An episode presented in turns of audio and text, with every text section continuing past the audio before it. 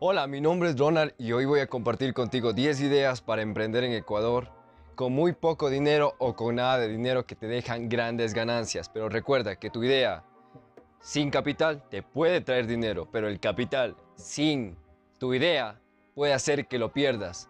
Te voy a explicar estas 10 que te van a encantar. Vamos ahí. Entonces, antes de pasar a comentarte estos 10 ejemplos, quiero que te hagas tres preguntas que son totalmente fundamentales para que escojas correctamente la idea que te voy a dar. La primera es, ¿qué es lo que me gusta hacer y haría toda la semana? ¿Por qué es importante esta pregunta? Porque cuando escojas esta idea, va a ser que no lo veas como un trabajo, sino como parte de tu vida y lo disfrutes. La segunda pregunta es, ¿qué sé hacer mejor que los demás? Esta pregunta te va a ayudar para que cuando cojas uno de estos ejemplos, seas siempre el mejor de tu industria. Y por último, la tercera, ¿Qué necesidades tiene mi ciudad? ¿Qué necesidades tiene mi país? ¿O qué problemas tiene mi barrio? Y si tú logras dar unas muy buenas soluciones, las ganancias que te van a dar esas personas son muy buenas. Dicho esto, pasamos a estas 10 ideas que puedes emprender desde ya. Entonces, con estas preguntas, además de que te van a ayudar para encontrar cuál es tu ejemplo que va más mejor contigo, te van a ayudar a generar muchas más ideas de emprendimiento. Entonces, vamos con estas 10 ideas. Número 1. Cuentas de Netflix. Esto funciona porque hay varias personas que no confían en poner su tarjeta de crédito o no saben cómo hacer el proceso de contratación en Netflix. Entonces tú funcionas de esta manera, compras un paquete de cuatro pantallas y empiezas a vender cada pantalla incluido tu ganancia. Entonces las ganancias les vuelves a reinvertir comprando más cuentas completas y las sigues vendiendo y de esta manera tienes ingresos a largo plazo y tienes una empresa. Número 2. Compras en Wish, Amazon, eBay o cualquier tienda electrónica, si tú tienes la habilidad de comprar y hacer que te llegue todo como es correctamente, esta habilidad la puedes vender tranquilamente a tus familiares o a tus amigos o completamente a personas extrañas. El servicio que ofrecería sería el hecho de dar, de pedir los objetos o, o los artículos en estas tiendas electrónicas de otros países y hacer que lleguen correctamente y hacer que lleguen en muy buen estado. Las personas van a pagarte mucho porque no todas sabemos cómo hacer o no muchas saben cómo hacer el proceso de pedido de otro país o de una tienda electrónica. Número 3.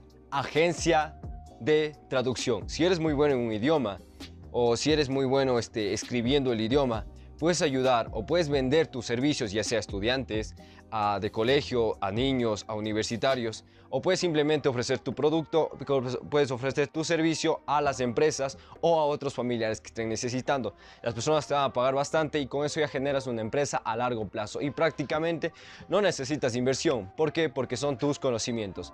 Número 4 organizador de eventos, ya sea de bodas, ya sea de bautizos o cualquier tipo de eventos. Si te, consideras que te gusta organizar eventos y además tienes plus, como por ejemplo sabes pastelería o tienes contactos, es tan sencillo como hacerse unas pequeñas tarjetas y antes de que una persona haga un evento le entregas la tarjeta para empezar a ofrecer tus servicios. Número 5 es reparación de celulares y ventas.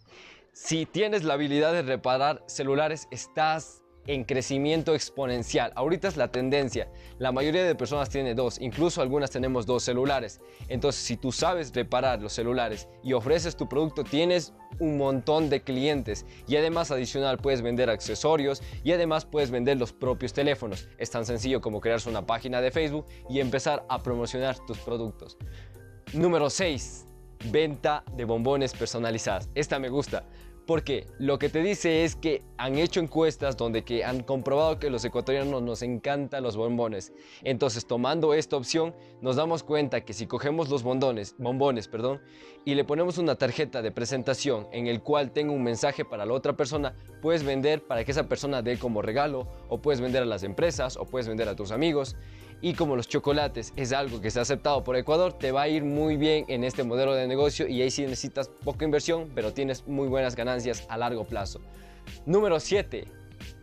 Clases particulares. Si eres bueno en historia, en lenguaje, en química o cualquier materia estas del colegio, tienes la capacidad de ofrecer tu servicio y cobrar por ellos y no necesitas nada de inversión más que promocionarte o más que dar tarjetas. Eh, podrías ir a domicilio y cobrar por tu servicio. Entonces, número 8. Entrenador personal. Si ya llevas años entrenando a personas o si por ejemplo ya tienes conocimientos de entrenamiento, puedes vender tus servicios a los que están empezando en el deporte que tú vas a dar o puedes vender a, a, personas intermedias o a personas avanzadas. Lo importante es que puedas vender tus servicios y que puedas ofrecerte ya sea a través de una página de Facebook o tarjeta. Ahora, te voy a decir las dos últimas que te van a encantar y son una sorpresa. Número 9. Esta la llamo el comercial intermediario. Esto es increíble porque puedes aplicar a cualquier empresa. Eso quiere decir que, por ejemplo, vas con tu celular a una frutería y a la señora le dices, yo tomo fotografías a sus frutas. Si yo vendo en internet, vengo y le compro a usted. Y, y encima le añades tu ganancia. Entonces prácticamente no necesitas almacenar los productos, simplemente funcionas como una página en el cual vas a vender y después le compras a la señora. Esto puede ser en, cualquier negocio o local de zapatos, de tecnología, de celulares. Puedes utilizar este modelo de negocio. Si, si descubres cómo usarlo y si lo usas, te felicito porque es uno de los negocios que da mucho dinero. Y número 10, yo lo llamo generador de empleos. Esto quiere decir, bueno, se parece bastante al anterior. Es como, por ejemplo, tú tienes un tío y te le vas y le dices, eh, yo hago servicio de limpieza. Y él te dice, te contrato. Al contratarte tú vas y subcontratas a una empleada para que ella vaya y haga el servicio de limpieza y te quedas con ese contrato y te quedas con esa ganancia. Y esto también lo puedes aplicar a cualquier profesión o a cualquier nicho de mercado que estés utilizando. Bueno, te agradezco que hayas llegado hasta aquí. Estos son los 10 ideas para emprender en Ecuador. Suscríbete para contenido valioso, dale a la campanita para que YouTube te notifique y recuerda, emprendedor, que los límites están en la mente.